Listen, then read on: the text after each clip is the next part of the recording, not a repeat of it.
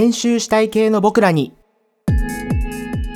編集者ライターの長谷川健人です。この番組は編集者ライターに役立ちそうな情報をもとに仕事や人生をよりよく編集していくヒントを探る番組です。その週に公開された web メディアの記事からピックアップしたり編集者や作家の先輩たちからの教えを拝借したりしていきます、えー、僕自身が web メディアの運営者でいわゆる web 編集者、えー、やっておりましてえー、常日頃からいろいろな記事や書籍を読んでいるのもあって意外と紹介してみたらあこれ知らなかったとかあそういう見方もあるんだとかそういう出会いが、あの皆さんにもあればいいのかなと思ってこの番組を始めてみることにしました。僕自身も、えー、新卒のサラリーマンを3年ぐらいやってですね、えー、業種転職をしてこの編集の仕事を始めて4年ぐらい経ったところでして、えー、まだまだここから頑張らなきゃいけないなという感じですので、え聞いている方と一緒にですね、あのいろいろな情報をシェアして、えよりよくできていったら嬉しいなと思っております。ということで、え早速読んでおきたい今週公開の記事、え紹介するのはこちら。2016年5月31日公開の、えライフハッカー日本版スマートニュース松浦茂樹さんが実践する情報の浴び方クリエイティブ術ボリューム2え、こちらの記事ですね、え、ライフハッカー日本版という20代、30代ぐらいのビジネスマン、え、向けのメディアだと思うんですけれども、え、そちらの編集長の米田智彦さんが、え、社内向けに開催しているクリエイティブ塾を、え、記事にしたものですね、え。毎回毎回ゲストがいらっしゃっているようで、今回のゲストが、え、現在あのニュースアプリのスマートニュースに、えお勤めで、もともとハフィントンポスト日本版の編集長をされていた松浦茂樹さんがゲストの回でした。えー、中でですね、えー、これからのウェブメディアの編集者にはどのような力が求められますか？という、えー、質問があるんですけれども、これにですね、え松浦さんはこう答えています。今は編集者さんの人となりも含めて発信したことが伝わっていくように感じています。自分ごと化するには切り取って見せられる自分をたくさん持っているといいでしょう。というのが、えー、松浦さんの答えの一つなんですけれども、どういうことかというと、これあのいろんなことにこう興味を持ってい、えー、くのも大事なんだけれども、それがいかにどれだけ自分ごと化をして喋れてるかっていうのがもっと大事だみたいな話なんですよ。で、え引き合いに出されているのがスナップチャットっていうアプリで、これ結構今アメリカの方とかでこう10代の子とかがバンバン使ってるメッセージアプリなんですけど、で、日本にも、えー、来るんじゃないか来るんじゃないかと言われてるやつで、で、スナップチャットを使ってみて、ここは良くないですよねとか、あの自分だったらこう使いますねみたいな感じで喋ること自体がすごく大事になっていて、えー、例えばスナップチャットってはこういうものです。えー、アメリカでこう流行っていますみたいな、えちょっとこう事実ベースの、えものだけだと、ちょっと差別化がもうできない。自分のことに一回落として、スナップチャットはこう使えるなとか、これ面白いなみたいな言い方ができるかどうかが大事なんじゃないかっていう話なんですよね。で、これは結構わかるなっていうのもあって、あのー、ウェブの記事って割とこうブログとかもあって、で、特にここ何年かぐらいでメディアの数がバーンと増えたのもあって、ちょっと誰が言ってるかっていうのが少しこう価値づけになってるところもあるよなっていうのが、えー、僕自身も感じているところです。なので、あのー、自分だったらこう使うとか、えー、そういう話が、えいかにできるか、その話が、え人をどう捉えていくかというのが、え大事になってくるというのが、え一つ松浦さんからも、えある、え言及されていることかなと思います。え、でですね、この記事、他にもですね、ディテールではなく本質を捉えるというトピックがあったりとか、かなりですね、読んでて、あの僕自身も反省するところが結構ありました。え、なので、対談形式っていうのもあって、かなりスイスイ読めるので、えー、皆さんの中にも気づきがあるんじゃないかなと思います。あの、編集だけじゃなくて、例えば広報さんとか営業さんとか、えー、どうやったらその自分のところの製品を、えー、取り上げてもらえるかとか、興味持ってもらえるかっていう時に、え私はこう思うんですっていうのを、えうまくこう、そっと付け加えるっていうのも結構大事なのかなと思います。えっと、僕が今、あの、仕事をしているメディアが、え30代女性向けぐらいにこう、えー、記事を出す、えー、ウェブメディアの一つなんですけれども、えー、そこは結構 EC サイトもあの同時に運営している会社で、えそこで人気があるのはやっぱりあのスタッフが愛用しているものの紹介記事っていうのが一番人気があったりするんですよね。えこれってやっぱりそのものの良さを紹介するっていうよりは、その人が使ったここが良かった、ここがあの私にとってぴったりだったっていうことの方が人の心を結構動かすっていうことなのかなと思うので、あのこの流れ一つあるんじゃないかなと思います。はい、えー、次に、えーとですね、もう一本、あの、今週公開で結構グッときちゃった記事が一つあるので紹介したいと思います。えー、6月2日公開、えー、バズフィードジャパンで、えー、なぜブラジャーは見えづらい後ろにホックがあるの？意外な歴史が分かった。えー、こちらの記事ですね、えー、ライターは今をときめくと言っていいでしょう、鹿島雄二さんです。えー、約40年前に大流行していたフロントホックブラ。あのー、ブラジャーですよね、女性のブラジャーって今、あの後ろのところにあのホックがあって、えー、まあ、男性諸子はそれをいかにうまく外すかというのを苦心していると思うんですけれども、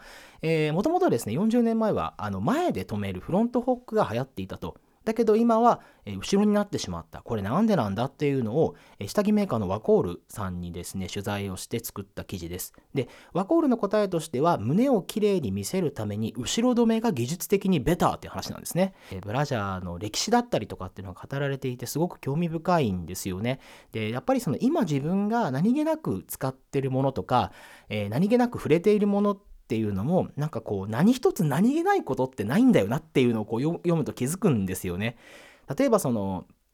ブラジャーでもそうだしあとは何でしょうね。そう男性用の例えばあの下着だってもともとなんかブリーフが当たり前だったのがいつの間にかこうボクサーになったりとかトランクスが出たりとかあとはそういうのっていっぱいあるわけでもしかしたらふんどしのまで遡ってもいいのかもしれないしなんかそういうあの自分の日常の中で触れているもののあの見落としているものというかあんまり今更考えたことないものっていうのは結構掘ったらネタになるんだなっていうのはあの今回のこのバズフィードの記事を読んですごい感じたことですね。で、あのやっぱ刺激的なもの、あの誰かが読んでうわーってなったりとか、瞬間的に面白いみたいなものだけじゃなくて、やっぱりそういう目線の配り方で読み応えのある記事っていうのはどんどんできるし、あとはそれをちゃんと取材で裏取って作るっていうのは、あの、バズフィードさんがすごいいいなと思うところで、腹落ちする記事が結構多いのが、僕の中ではバズフィードさんの印象で非常に面白いなと思っています。まあ、今回ワコールさんに話聞いてますけど、やっぱりワコールさんの中にも企業の中にいっぱい情報が眠ってるっていうわけでもあるんだなというのが、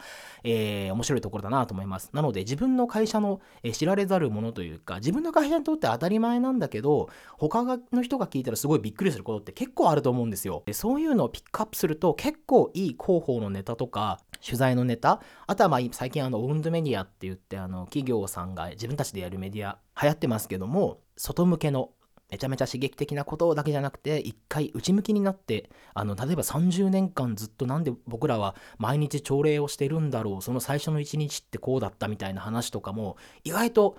裏ストーリーとか、えー、創業者の秘話とかえー、目の向け方っていうのも結構大事なんだなというのを思います。あとですね、記事の中で、60年代生まれは C カップ以上の人は13%しかいなかったのに対し70年代生まれは21%にまで上昇っていう話もあってですね。これどうやらなんかあの人間というかま女性の体もま下着も含めてどんどんどんどん、時代に合わせて変わっているっていう話があるらしくて。はあなるほどなんて思うわけですよ。うーん確かになんかでも最近の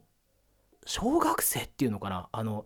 若い子って足の長さすごく長くなってないですか？あ なんか自分時を比べるとこんなモデルっぽい子ばっかだったかなっていうのが感じるところだったりするので結構あの実際あるんだろうなっていうのもあってこう数字が出るとまた話のネタになって面白いなっていうのもありました。はい、えー、ウェブメディアの話題に続き今週の偉大なるパイセンからの教えということで、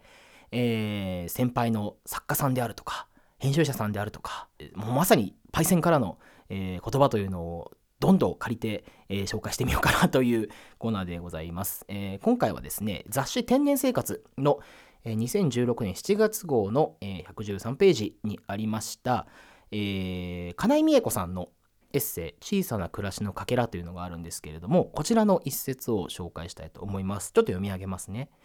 近頃では肉でも果肉でも何でもジューシーという少し間の抜けた印象のある言葉でその美味しさを表してしまうようだが夏みかんかっこもしくは甘夏みかんについて語る言葉はみずみずしいという言い方がふさわしいと私は思う。確かにまあ手垢のついた表現っていうのも変なんですけど結構逃げちゃう時ってあるんですよね。僕も文章書いてて、ああ、なんかどうしようかな、出てこないな、ジューシーみたいなことって結構あって、で確かに言われてみるとそうなんですけど、でも多分みずみずしいとか、えー、青々としているとか、そういうなんかこの、ものを表して、状態を表したりする言葉って結構あったはずなんですよね。で、でもカタカナ語ってすごく便利だったりとかちょっとこういい感じに聞こえるみたいなところがあってつい多用しがちなんですけどやっぱりそのこれ読むだみずみずしいの方が合ってんなって気持ちになってくるんですよね。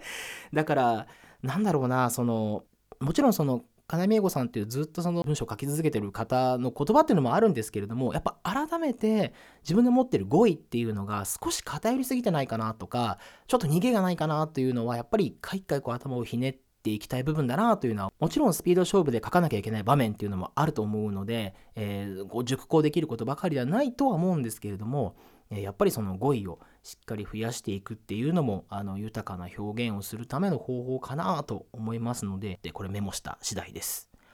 はい。というところで、え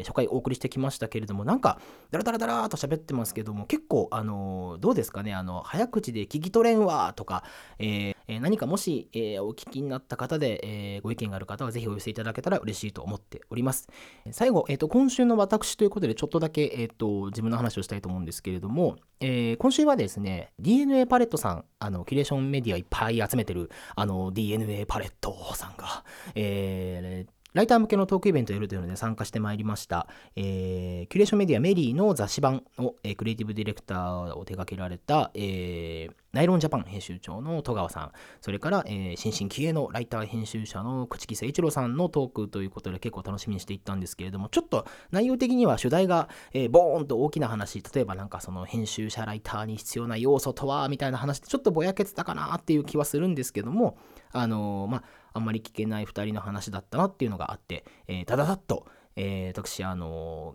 聞きながら、えー、トークを聞きながら書き起こしてですね、それをあの懇親会でちょっとわーわーなっている中、えー、そそそそっと端っこの方で、えー、記事をパパッと編集して30分後ぐらいで、えトーク終了30分後ぐらいでアップしてみたらですね、結構皆さんに読んでいただけたようで、えー、大変嬉しく思っております。ありがとうございます。結構そういうあの、聞き書き記事というか、あの、あれって自分のためにもなるけど、割とその、いけなかったっていう人が結構いらっしゃるようなので、あの、何か体位をつかむというか、あ、こんな感じの話してたんだなとか、